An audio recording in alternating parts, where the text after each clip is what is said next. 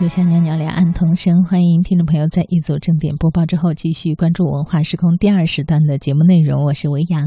今天的书香两岸单元当中，我们在电波当中一起来聆听散文《我与少女的祈祷》。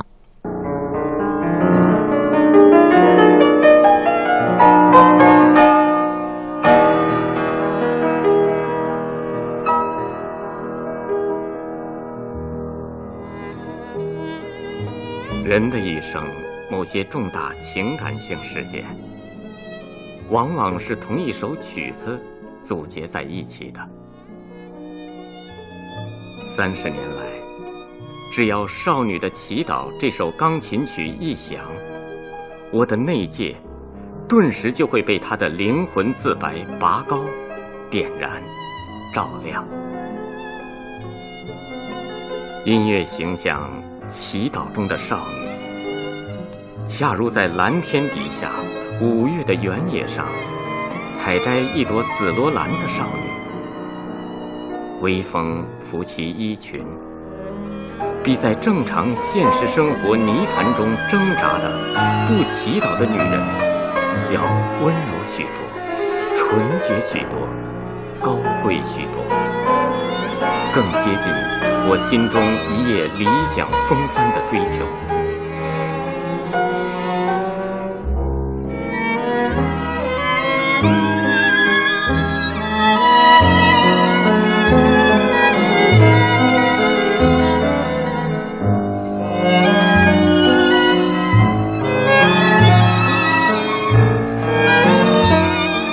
这是一段超柏拉图式的精神焦灼和亲和。当然，也是宗教感情的洗礼和潜移默化。在我五十岁的生命史上，这段隐私断断续续，穿越了整整三十个春去秋来的椭圆轨道。即便是现在，我这颗饱经世变的心，依旧会被他一声合掌祈祷，那天使般的时而娴静。时而激昂的咏唱，为之紧缩、颤抖、心碎。说，一切纯洁的爱恋，在本质上都是紧缩的、颤抖的、心碎的，因为它神圣，含有一种敬畏和崇拜的成分。女人崇拜男人的力度和硬度。男人则在女人们的温存和柔情面前跪拜。说给你听，你也不信。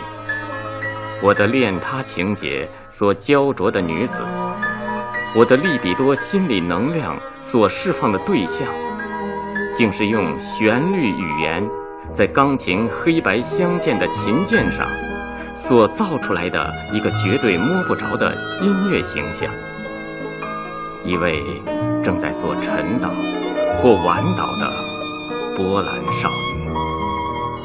的确，谁又能否认幻想中的爱不如真实的爱更为持久、更为猛烈、更为之动情呢？谁又能否认牛顿力学中的 F.m.a 比物质世界中的力、质量和加速度要逊色呢？我有位同事，她是通过两地书认识了丈夫的。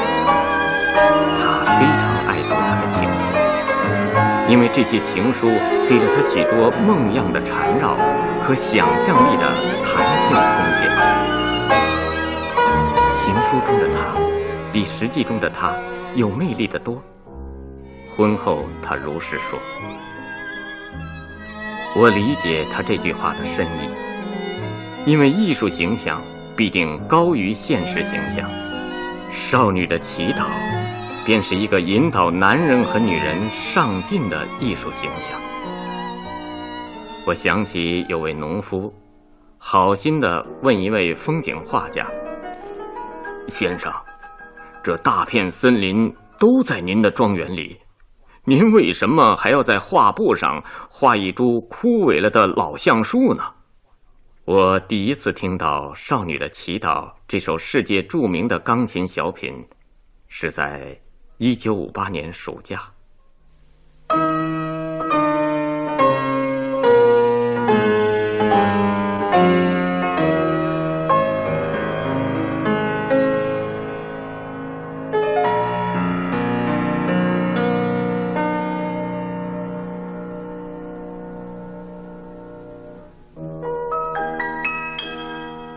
当时要听到这首曲子，可不像今天这样容易，因为没有收录机，电子音响设备远不如现在这么普及。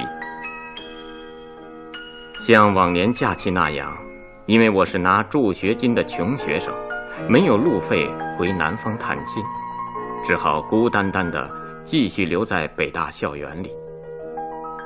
也许，当一个人在物质生活，处在贫困的时候，他的精神幻想生活就会空前显示其活力。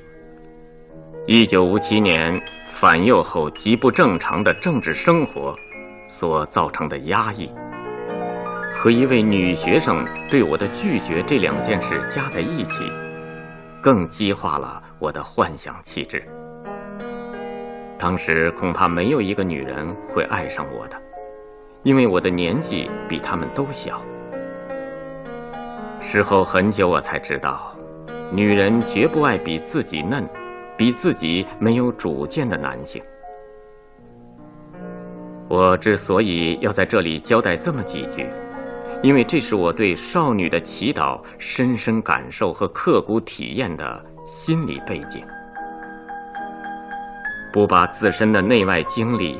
注入到某部艺术作品欣赏中去，是从来没有过的事。艺术的功能和价值，本在弥补现实生活中的缺陷和遗憾。现实生活中没有女子爱我，我就偷偷跑到文学艺术作品中去，发疯似的爱胎死，爱霍桑笔下《红字》里面的女主角海斯特。这是爱的。目标位移，从现实到梦。对于我，所有这些永恒的女性，都是一所陶冶性灵的大学，都是速效兴奋剂。有了这兴奋剂，这求生的大诱因和大鼓舞，世界和人生获得了不易折断的支撑，才有了不易摧毁的根基。这理由。正如有位女作家所说：“人生不能没有练。”一天晚上，我路过未名湖畔生物系供试验用养狗房附近的钢琴室，突然从一片茂林修竹中飘来一阵由虔诚热烈的和弦所组成的引子，随后在高音区便奏出了一个银白色的。非常柔婉的音响形象，其韵明亮清和，其声如导炽热，在流畅如歌的咏唱中，多天真烂漫的美质，颇有脱身己得所的决意和归宿感。我被这段明朗的抒情诉述深深吸引了。就其美学意境来说，它和舒伯特《圣母颂》、门德尔松《春之歌》和贝多芬《致爱丽丝》同属于热血沸腾的浪漫派。临近结尾部分，我蹑手蹑脚地步进琴房，发觉弹奏者是中文系的刘继林，儿童钢琴曲集的作者。啊！这是什么曲子？他指了指乐谱上的几个英文字。哦，少女的祈祷，难怪，旋律太扣标题了。这是一支无言的歌，心在唱，魂在咏叹。他说，在标题的下方，印有作曲家的姓名：特克拉。巴达尔泽夫斯卡。从该姓氏来看，很可能属斯拉夫民族，估计是波兰人，女的。这都是我当时的猜测。我因为十分喜欢这首曲子，所以很想知道作者的生平和身世。我曾问过好几个行家，他们都是一问摇头三不知。我查阅过英国、德国和美国的大百科全书，也毫无结果。也许在这些主编们的眼中，只有巴赫、莫扎特、贝多芬、肖邦和舒曼，才有资格在权威性的百科全书中占有显赫的地盘。至于《少女的祈祷》及其作者，则是不能登堂入室的，不是吗？在世界各地一切规格较高的大型音乐会的曲目中，我从来就没有看过《少女的祈祷》同贝多芬的钢琴奏鸣曲和肖邦的夜曲并列在一起演奏。我知道，《少女的祈祷》只是小品，然而却是伟大而辉煌的小品。法国都德的最后一刻，不也是一篇伟大的、震撼人心的小品吗？几乎没有一本西方音乐史的专著提到过巴达尔泽夫斯卡的名字。对此，我愤慨了。我觉得这不公平。自那以后，岁月匆匆，整整三十年过去了。这些年，不管何时何地。只要我一听到少女的祈祷，我就会轻轻的呼叫一声：“啊，巴达尔泽夫斯卡！”一个多么陌生、名不见经传、默默无闻的不朽作曲家。不朽，是因为少女的祈祷还活着，还在千百万人的心灵深处回响。我想起了中国一句成语。世雅何须大，花香不在多。我还想起肖邦致比托卡的一封信中这样说：巴赫像一位天文学家，他借助于暗码发现了最奇特的星星。贝多芬则用他的精神力量拥抱了宇宙。我爬不上这么高。我早就打定了主意，把人的心和魂作为我的宇宙。是的，各有各的成就，谁也不能挤掉谁。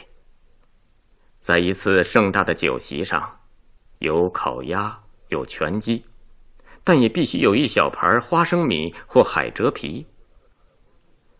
巴德尔泽夫斯卡的唯一成就，便是用音响在钢琴上。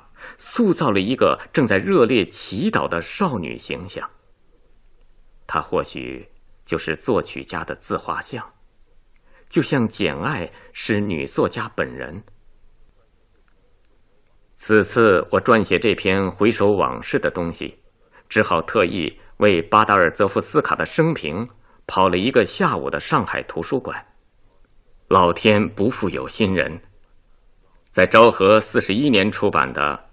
日文标准音乐词典和一九六七年联邦德国出版的二十卷本布鲁克豪斯大百科全书等四种工具书中，我终于喜出望外的查到了巴达尔泽夫斯卡的身世，尽管仅有寥寥数语。波兰女作家兼钢琴家，一八三八年生于华沙，一八六一年。死于同地，只活了二十三个春秋。少女的祈祷系他十八岁所作，一八五六和一八五九年分别在华沙和巴黎出版。二十世纪，该曲风靡于世界各地，经久不衰。此外，他还写过三十四首沙龙钢琴曲，却被人遗忘。啊！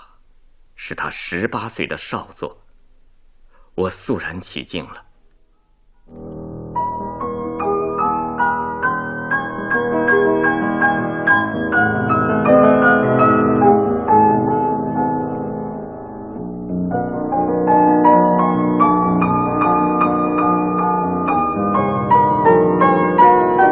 也许天妒他的才华上帝过早的把他换回了天国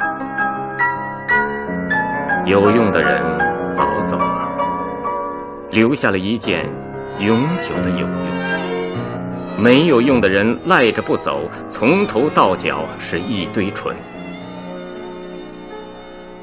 他的履历就像他的生命一样简洁，他的身世宛如他的绝唱，那么清澈透明。在十九世纪灾难深重的波兰夜空，久久的缭绕回荡。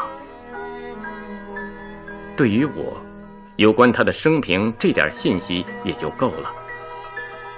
三十年的小谜解开了，今天我趁此机会，把这一风木寒烟空断魂的信息，转告给喜欢这首曲子的万千听众，也算是我对作曲家的最好悼念。而且还是我对他这唯一一首传世之作的感激之情。我想起中国一句古诗：“其人虽已没，千载有余情。”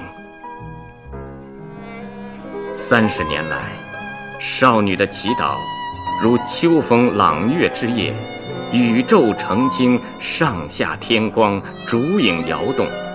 多少次洒播在我的焦灼心田，多少次安慰了我漂泊羁旅的灵魂。尤其在我的青年时代，在少年威特烦恼的苦闷时期，他给了我感情的皈依，幻想的寄托，爱欲的升华。艺术世界的定义，正是爱欲受压抑后的升华。我想起了护士的起源。一八七零年普法战争，法国伤员甚多，男看护短缺，伤兵情绪极烦躁。后来破例招聘了一批女护士，结果伤兵情绪立刻稳定，伤口愈合得又快又好。少女的祈祷与我，就有平息灵魂的骚乱。包扎好内心伤口的功能，在过去的岁月，我的内伤实在太多了。少女的祈祷，其实是十八岁的巴德尔泽夫斯卡的祈祷。祈祷，永远是同诗的超越和哲理的沉思联系在一起的。祈祷，是你通过诗的情绪。在同上帝交谈，沉思，则是你面对生之不易、死之可期，潜心对人生真谛的探索。祈祷中的少女，都是天使，都很美，因为她的头上有一圈圣光弥漫。试问，一个正在做诗的超越的少女？哪有不美的道理？一九八四年，我去教堂体验生活。我好奇地问一个青年：“为什么来做礼拜？”他说：“是为了找女朋友。”我愕然了。当他解释说：“有宗教信仰的女子，心地都是美的。”我频频点头，深表赞同。这许多年令我遗憾的是，我始终没有坐在钢琴旁，把少女的祈祷全部弹下来。说来，我的弹琴水平也非常可怜，连拜尔教程都没有结业。究其原因，当然是政治运动接连不断的后果。所以我同少女的祈祷的关系，始终是隔着一层大众化的欣赏关系。一九七三年深秋，我向我的羊群告假十天，回北京料理私事。一天雨夜，我路过西郊，突然听到从远处一个淡绿色的窗口低诵少女的祈祷，我便情不自禁地收住了脚步。我久久地站在一棵加拿大白杨树下。冥想了许多，在那个年代，听到有人弹奏这首曲子，是多么的珍贵。少女的祈祷，转化成了我的祈祷。我的脸被水淋透，既有雨水，也有泪水。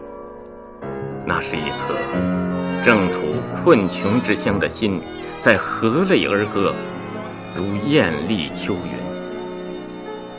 我祈祷有个理解我的温柔女子对我说：“我答应跟你去偏远山村，你放羊，我喂鸡，相依为命，欣然欢悦。”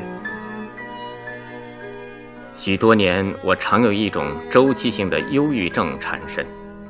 忧郁一来，少则一天，多则一个星期，人完全处在瘫痪状态。我永远也不会忘记，我最后一次忧郁症，便是少女的祈祷将它驱散了结的。一九七八年春，那时我刚步入不惑之年。一天，我去探望朋友，他的妻子弹得一手好钢琴。深夜归来，我在日记中写道：“今天晚上听胡太太弹奏少女的祈祷，我建议关了电灯，点着了一支蜡烛。那气氛使我十分动情，我的心纯极了。”虔诚极了，坏我被驱赶走了，好我占了绝对优势。倘若我每天能听到这首曲子，每天同唐诗、贝多芬、普朗克物理哲学世界在一起，我在人生道上就再也不会发生愚蠢的迷惘了。我会永远朝气蓬勃，发愤忘忧。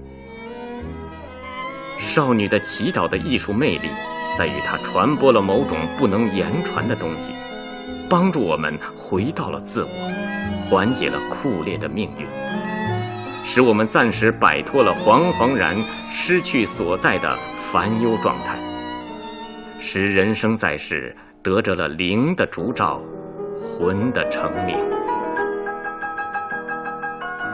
最近几年，收录机普及。使我经常能同巴德尔泽夫斯卡在一起做祈祷。不论我在何时何地，在咖啡厅，或走过某家商店，只要同他相遇，我马上就会抛开周遭的一切，独自低回，进入角色，体验宗教热忱中的宁静，汲饮这股清凉的甘泉，借以呼吸一下圣洁的空气。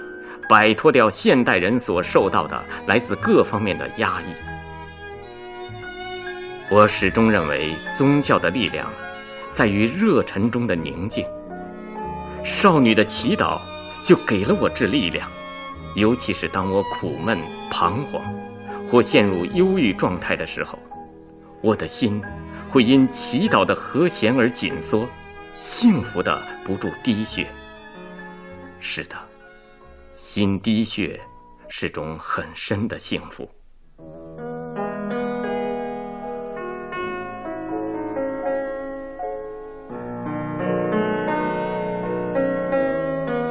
我觉得我的心理结构还年轻，年轻的标志之一，是我依旧像过去那样，为少女的祈祷或祈祷中的少女而站立，同波兰。这位金发碧眼、短命天才的巴德尔泽夫斯卡不期而遇，心依旧会砰砰跳。也许，当我一旦对这首表现人类性灵的杰作变得无动于衷、水波不兴，我就的确老了。心老，才是真老。我给老年下一个定义。对春风秋雨、万家灯火、自然规律的庄严和崇高，音乐的优美和壮美，爱情的痛苦和欢乐，不再为之激动、站立和牵肠挂肚。对于我，这就叫死亡。死亡就是丧失了生命，原先的意义和价值。